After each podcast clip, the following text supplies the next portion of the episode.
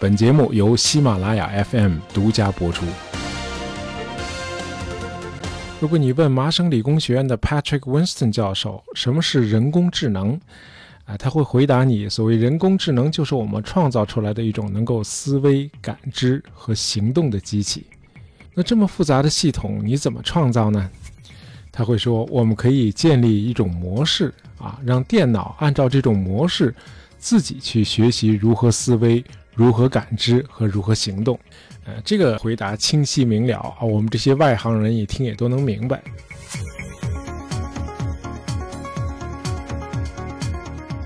那么问题来了，如果让机器按照模式自我学习，它会不会以哪怕间接的方式学会我们人类的恶行呢？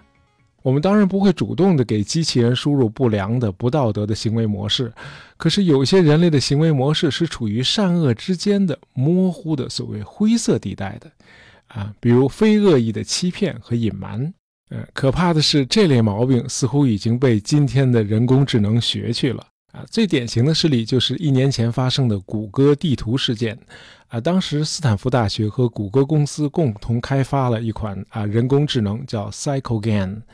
啊，这款机器的任务是把卫星拍摄的航空照片转换成高精度的地图。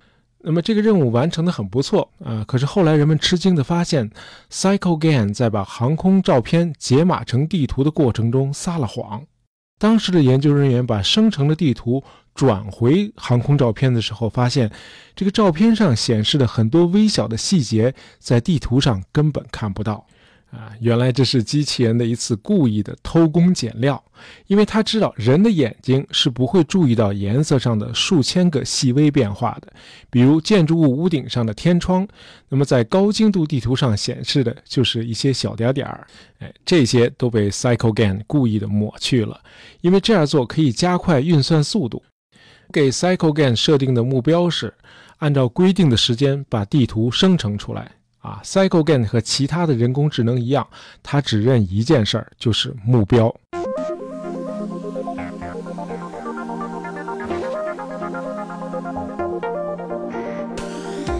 嗯，大伙儿可能还记得几年前的那次围棋对决，嗯，那个机器人 AlphaGo 没有一盘是大胜利事实的。啊，对人工智能来说，它的目标就是赢啊，赢就可以了。让对手惨败不是它设定的目标，就是说，人工智能的行为只遵循目标。那为了目标，或者说为了正确的目标，就可以欺骗吗？啊，别说机器人，我们人类面对这个问题也常常会感到困惑。呃，德国古典哲学大师康德会明确地告诉你，这事儿没什么好商量的，再正义的理由都不可以成为说谎的借口，你绝不能说谎。啊，康德为此还举了一个例子，啊，他说，假如有一天晚上突然有人急促的敲门，你打开门后，惊异的发现你的一位女性朋友站在门口，她面色苍白，上气不接下气的告诉你，后面有人提着刀啊在追她，啊，这个人企图杀掉她，那么你赶紧让他进屋，把他藏进你的衣柜。不一会儿，那个杀手果然出现了，他问你有没有看到一个女人跑到这里来。于是你就骗那个杀手说你看到一个女人跑到别的街上去了，这样呢，你挽救了你朋友的生命。你难道不应该为此撒谎吗？这个谎言难道不符合道德吗？康德会对你说不符合道德，因为你在任何情况下都不能撒谎。如果开了这样的先例，任何人都会以正义为借口进行欺骗，那道德律令就不再有约束力了。康德说：“如果每个人都以自己的目的为导向，每个人都只认自己的目的，那整个社会的正义就是个笑话。”啊，我得承认，康德这句话我是举双手赞成的啊。尽管他反对为了挽救他人生命而欺骗杀手的做法，啊，听上去有点过于极端了。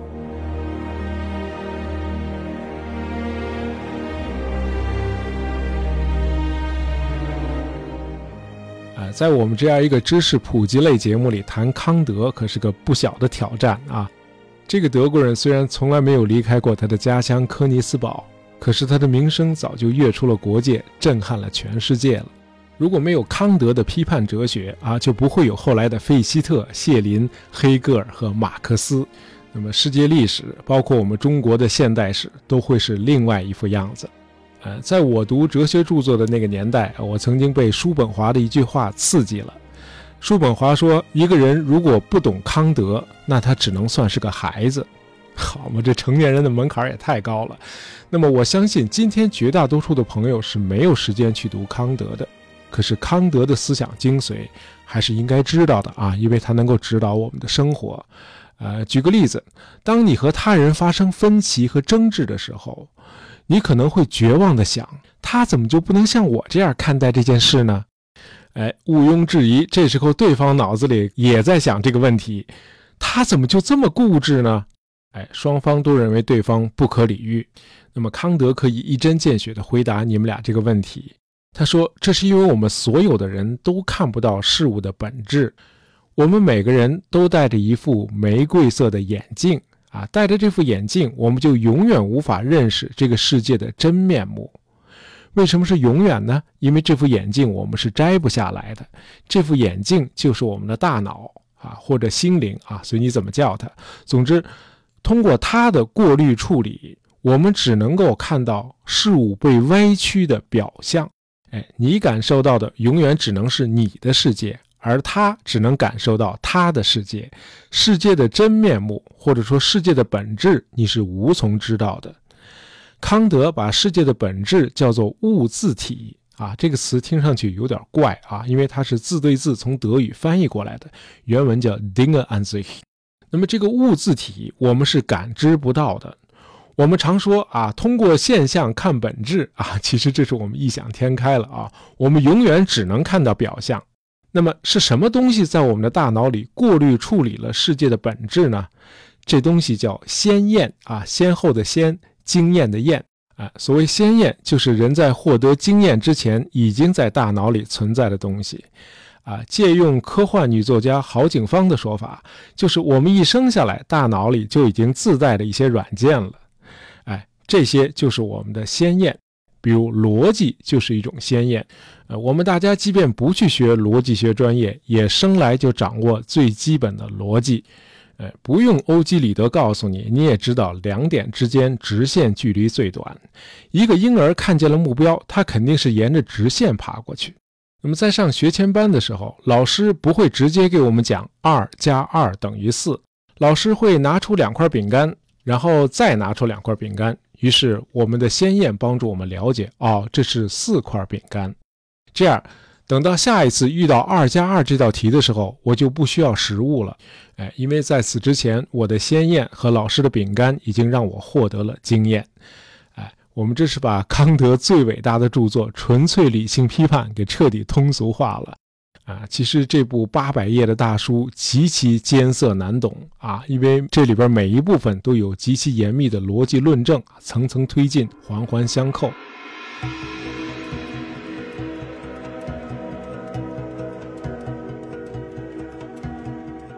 那么，同样，康德的生活也是非常井然有序的。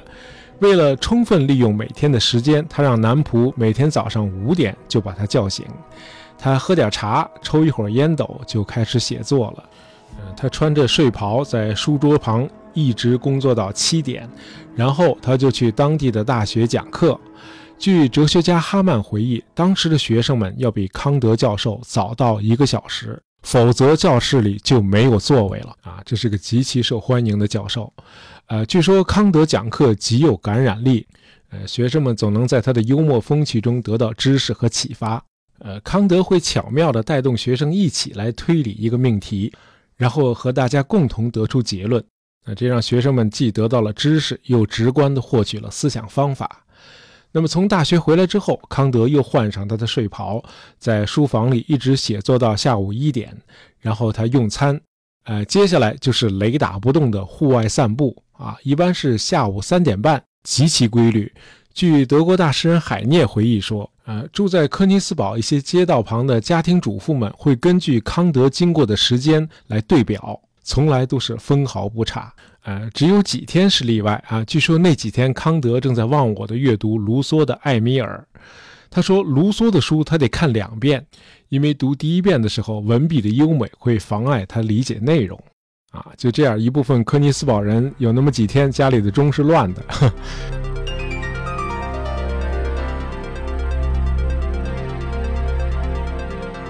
既然说到康德的家乡科尼斯堡啊，我们就来补充一个小知识，哎，就是普鲁士和东普鲁士的由来。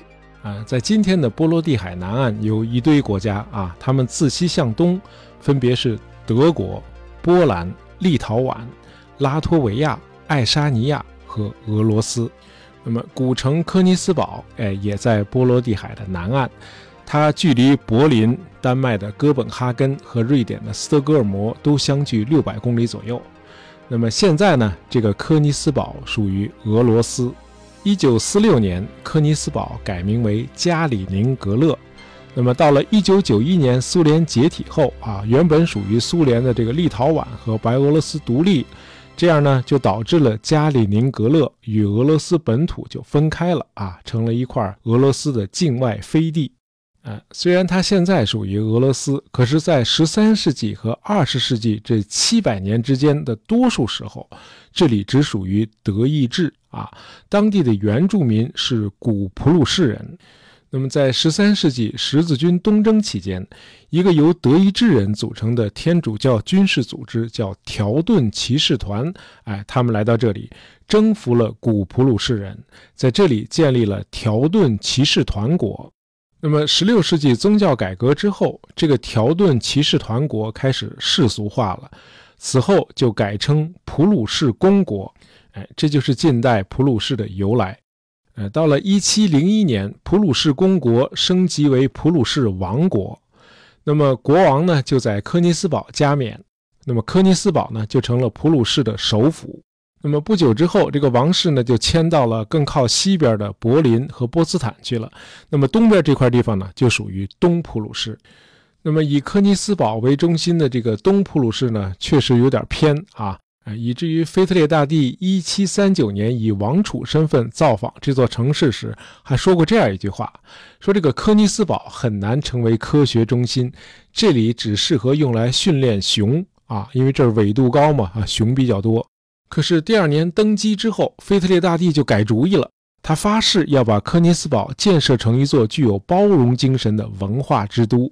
啊，了解一点欧洲史的朋友都知道啊，这个腓特烈大帝自己就是一位自由思想者和法国哲学的崇拜者。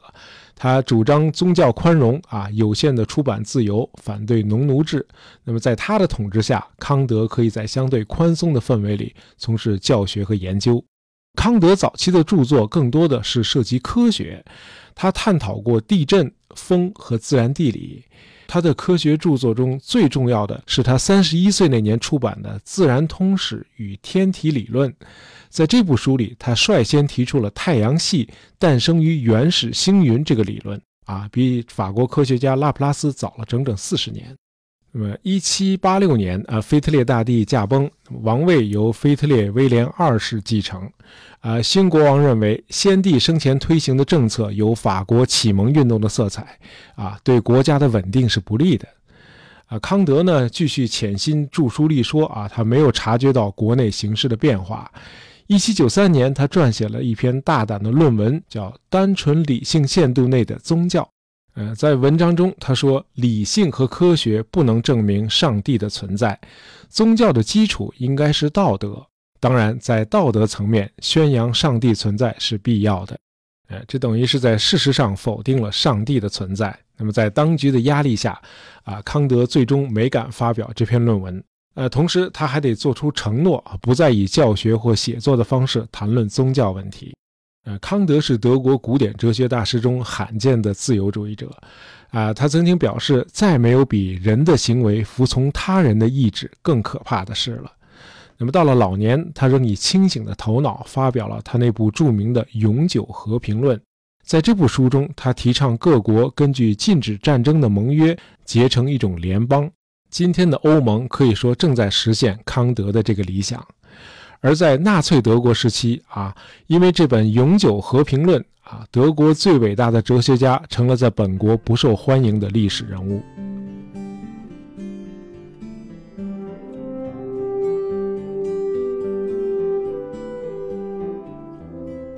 呃史料显示康德并不是个彻头彻尾的书呆子啊他喜欢有女人陪伴左右。他曾经有两次考虑结婚不过每一次他都犹豫了很长时间。结果两位女友，一位嫁给了别人，另一位索性就移居他乡了。那么此后呢？他似乎对婚姻不再抱有幻想。虽然他在文章中啊支持婚姻制度，可是，在他的著作《道德形而上学》里，他却把婚姻关系描述成两个人为了相互使用对方的性器官而达成协议啊，这显得很偏激。不过，在他的文章啊关于美感和崇高感里啊，他赞美了女性的魅力和美丽。他认为女性有融化心灵的特质啊。女性的美如同自然的美，可以唤起人们的美感。呃，一八零四年二月十二日，康德结束了他无暇的一生，把他的智慧和才华留给了后世的人类。呃，二次大战后，康德的家乡科尼斯堡不再是学术中心了，当地的德国居民全都被苏军赶走，城市遭到破坏，并且被并入了苏联。一九四六年，斯大林的一位下属叫加里宁，他去世了。啊，斯大林的下属里头啊，自然死亡的并不太多啊。那么，为了纪念这位加里宁，科尼斯堡市就改名为加里宁格勒。那么，今天在这里的古城堡的城墙上仍然留有一块铜匾，啊，上面有康德在他的《实践理性批判》这本书里的结尾的一句话。有两件事物充斥着我的心灵，它们永远历久弥新，一再引起我的敬畏和深思。它们是我头顶上的星空和内心里的道德律。啊，生活在加里宁格勒的居民们还是很幸运的，因为这块铜匾每天都在提醒大伙儿存在着这两件事物。